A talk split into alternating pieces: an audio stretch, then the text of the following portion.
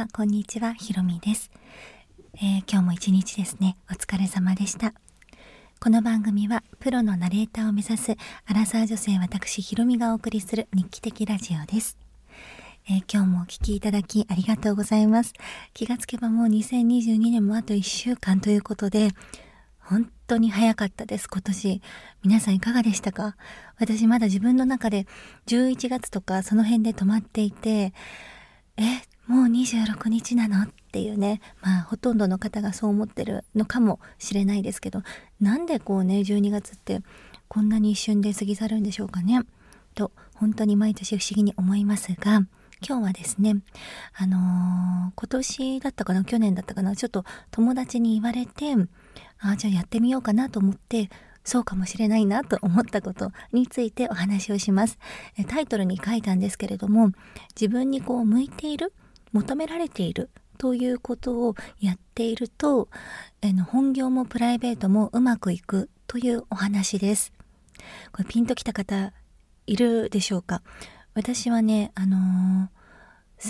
結構前なんですけど友人に言われてああじゃあやってみようかなと思って実践した結果っていう感じなんですけど私があの求められていることなのかなと思ってあのこの1年間ぐらい実践してきたことがですねあるんですけれどもそれは人のね人生相談に乗るっていうことなんです。へーってね、はーって思われた方もいるかもしれないんですけど、あの、私ちっちゃい時から自分から相談することはほとんどないんですけど、人から相談されることはめちゃくちゃあって、で、社会人になってからも、一回イベントとか、あの、ご挨拶で名刺交換したことしかない方でも、なんか結構、重めな、あの、人生相談をされるってことが、まあ少なくないんですよね。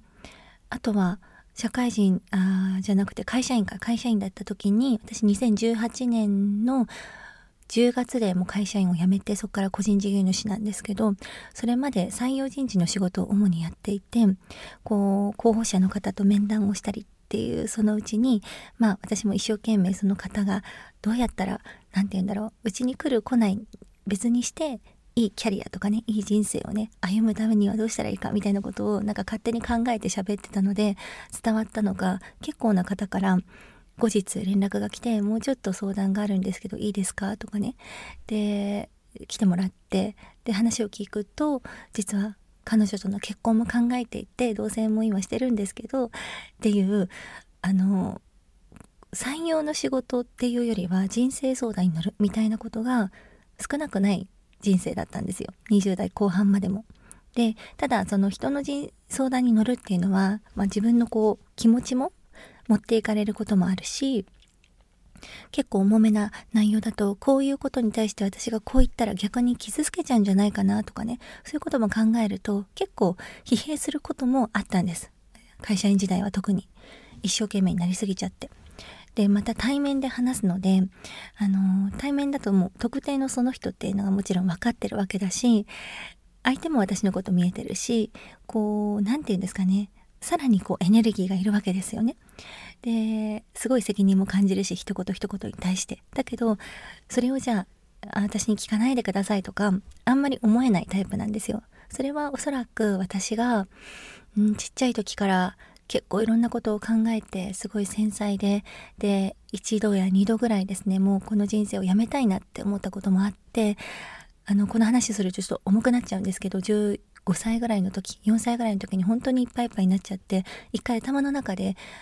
お葬式をあげたことがあるんですよね自分の。それはなんかねまた別の話になっちゃうんでいつかと思うんですけどあ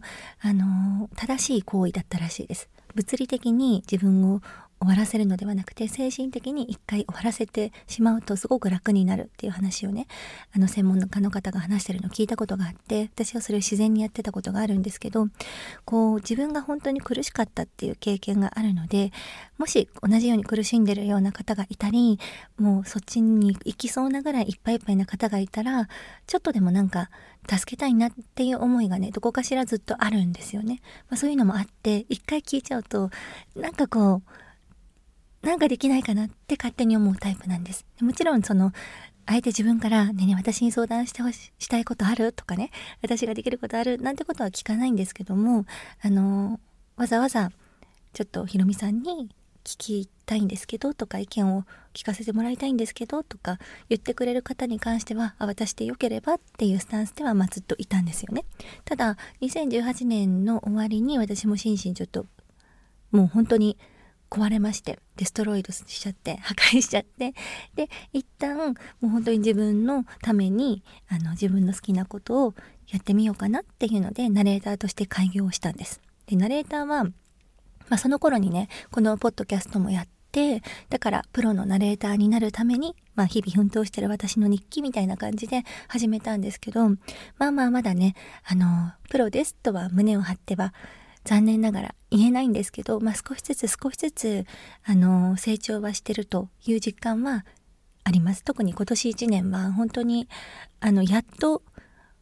こういうことかじゃないですけど、こういうことかって思ってやってで現場でちょっと出せるみたいな時とところには少し後半はいったかなと思ってるんですが、まあ、まだまだねあのトレーニングや鍛錬や修行が必要なのでそこはまた来年も力を入れてやっていきたいなと思ってるんですけど、まあ、そんなこんなで始めたポッドキャストなんですね。ねそれで ねって強くなっちゃった。それでその頃はもう本当に自分のためにやってたし、その採用人事の仕事でも何でもないので、誰かと対面で話すってこともなければ、打ち合わせもオンラインでできちゃうので、あの、人と話す、人と関わるってことが、まあ以前に比べて100分の1くらいになったんですよね。で、それはそれですごい気が楽だったし、楽しいなって思う部分もあったしっていうのを1、2年、あの、やってでその後に息子が生まれた後に YouTube をちょっとやり始めたんですで YouTube をやっていく中であの視聴者さんからのご感想とかご質問こう質問コーナーみたいなのをやってみたいなという思いからあの匿名でね質問できるサービスって今いくつかあると思うんですけどマシュマロ質問箱だったかなっていうサービスを数年前から設けるようになりました。で何かあればここに送ってくださいみたいな感じであの設けてたんですよね。でそのマシュマロさんはすごい優れたサービスであのスパムとしてその誹謗中傷とかあのセクハラなあの発言とかそういったものを先にあのスパムしてくれるっていうあたりありがたい機能があったので私も精神的に楽に皆さんからのメッセージを受け取れるんじゃないかなと思って設けたんです。ところがところがですよあの質問全く来なくって。本当に私に対する質問はほとんどなくって。あのまあ、番組のチャンネルのご感想はもちろんなんですけどこう人生相談がね増えてきたんですね。例えば受験生なんですけどもう上がり症で本番にすごく弱いと。今年受験で第一志望の大学にどうしても受かりたいんだけれどもここを克服しないとどうにかこうにもならないとどうしたらいいですか？とか僕はすごい完璧主義者で器用貧乏でこんな自分が嫌いですと。どうしたらいいですか？とかあの本当にありとあらゆる家族だったり友人だったり恋愛だったり進路だったり自分のコンプレックスだったりいろんな分野のご相談をいただくことがなんか急に増えたんですね。でこの1年半ぐらいでおよそ100通のご相談をいただいていてで一個一個そのやっぱり読むと先ほど申し上げたみたいに私の性質上ですねなんかこう答えてあげたいなっていう気持ちになって、まあ、動画にしたりも最初はしてたんですけど雑談っぽく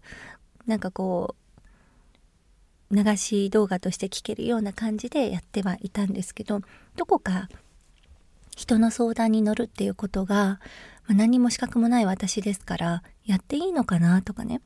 あとはその匿名で送られてきています。で私は動画を返して答えますってなると見てるかどうかもわからないその相談者さんが。で大体ね10%ぐらいの方がその後の連絡をくださるんですけど90%の人はその後どうなったかもわからないので私の発言でもっと深刻な悩みにさせてしまっているかもしれないとかね。あとは、まあ、よく母親からとかも言われるんですけど人の相談になんか乗らない方がいいとなぜなら自分のエネルギーを持っていかれるし自分が疲れちゃうからやめなさいっていうのはね結構学生の時から言われてはいたんですよね、まあ、そういったいくつかのことからこのまま続けていいのかなっていうのはどこかしら思ってたんですよね。ただもう結構来る時は毎日12通ぐらい来ていてあなんかで読むとこうじゃないかなって感じるようなことだったりもあったりしてでまた私が表に出すことによって違う人からのねあのフィードバックをいただけたりとか知見をいただけたりっていうこともあるので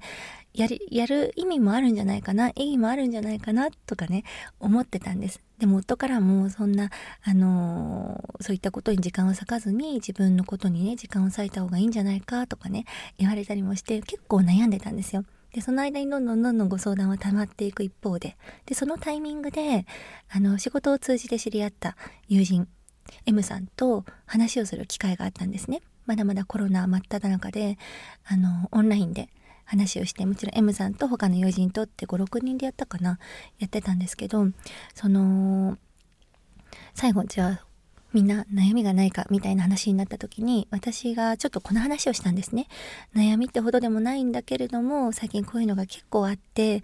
答えていくべきなのかそれを続けるべきなのか悩むっていうような話をしたら M さんがもう即答で絶対やらなあかんみたいなことを言ったんですよね。で彼は自分の経験談をもとにしてその自分が求められていることっていうのは必ずあるんだと。周りからやった方がいいよって言われることだったり向いてるなって思うことだったり自分は何の努力をしなくっても自然とできてしまうこと。でそれで一人でも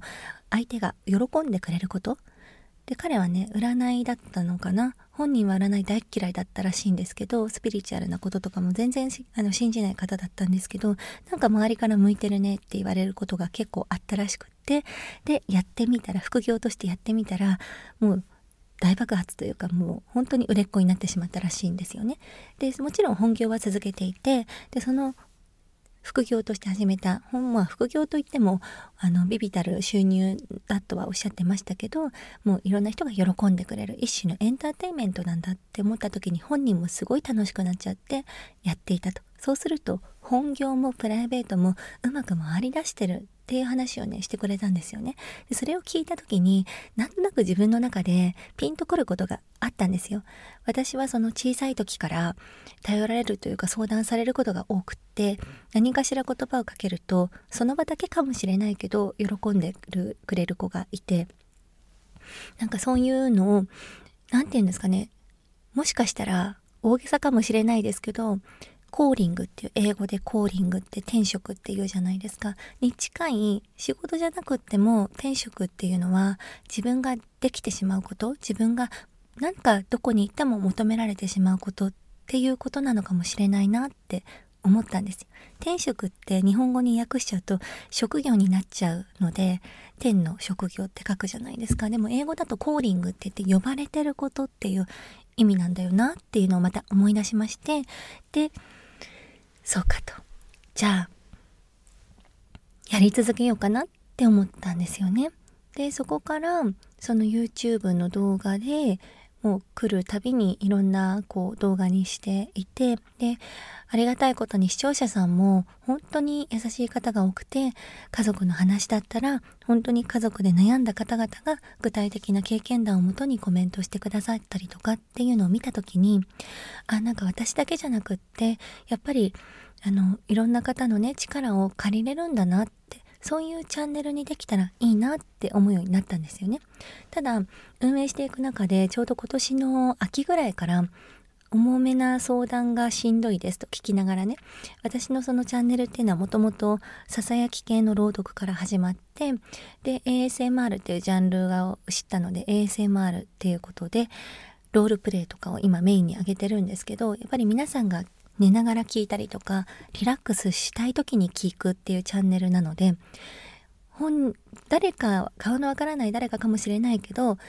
こう暗いというかちょっと考えてしまうようなお話を聞くと逆にね目が冴えてしまうとかねあのドキドキしちゃうとかね不安になっちゃうみたいなコメントとか DM をちょこちょこいただくようになった時にこれはチャンネルの運営方針にそぐわないのではないかと思って一旦ね廃止にしようと思ったんです。このコーナーを。お悩み相談室っていうコーナーを。ただいろいろと考えてで最終的にあの視聴者さんにアンケートも取ったりもしたんですけど、まあ、決めるのは自分じゃないですか。で自分がこのコーナーをやり続けたいのかやり続けたくないのかで最終的にはね決めればいいかなと思ったんだけどそれはなんか考えるまでもなく続けたいなっていう答えだったんですよね。でその友人の M さんに言われてからコンテンツをやり続けてお悩み相談室をやり続けて自分の中で何かこう吹っ切れたところがあって今までエネルギーを持ってかれるからやめた方がいいよとかねなんか私みたいな言葉で誰かを傷つけたらどうしようとかねいろんなことを考えていたんだけどシンプルに考えるとひろみさんの意見を聞きたいですって言ってくださる方がいてでそれに対して何かを返してコンテンツにするとそこに経験者だったり優しい方がまたさらにコメントを載せてくれるっていう循環が私の中で心地よかったんですよね。もちろんあこれはどうやって答えたらいいんだろうとかね私ももう超未熟な人間なのであのわからないこともあるだけどわからないことはわからないっていう前提で答えたらいいかなとも思うしって考えていくとあ私はこれをやっている時の自分が心地よく感じていて好きなんだなっていうことに気がついたんですね。で今でもちょっと相談が溜まってきてしまうとあ申し訳ないなって思うんだけどそれを何だろうエネルギーを持っていかれてるとは感じなくなっていたことに気がついたんです。なんかその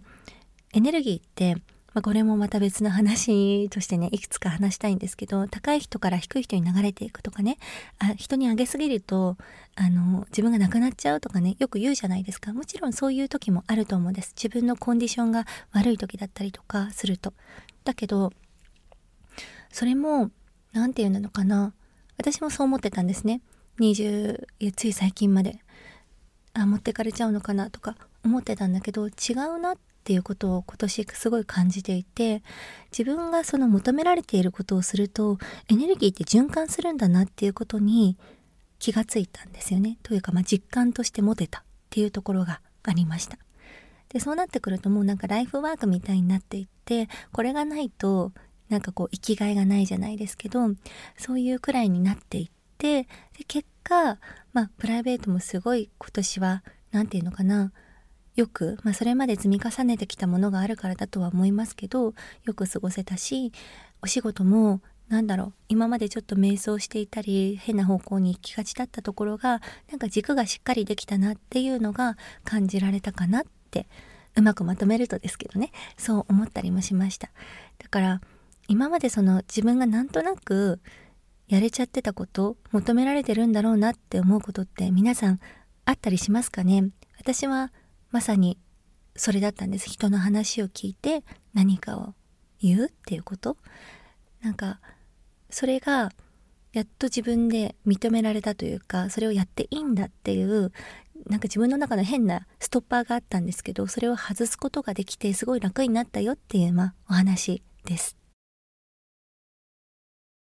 それで明日ですね、あのー、こんな感じでお悩み相談をやってますという、実際に YouTube で上げたご相談のコンテンツ1時間超えなんですけども、そちらもアップロードしたいと思っています。で、1点ですね、びっくりされるかもしれないので、先にお伝えしたいのが、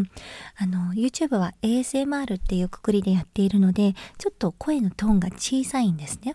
で、お悩み相談も YouTube っていうジャンルにはそぐよそぐようにしたいなと思って始めたのでちょっとささやき系の小声の声で読んでるんですよ。なので寝ながら聞くにはちょうどいいんだけど普通のテンションで聞くとこの人大丈夫みたいな 喋り方に聞こえるかもしれないのでそちらはあのご承知いただきたいなと思います。皆さんは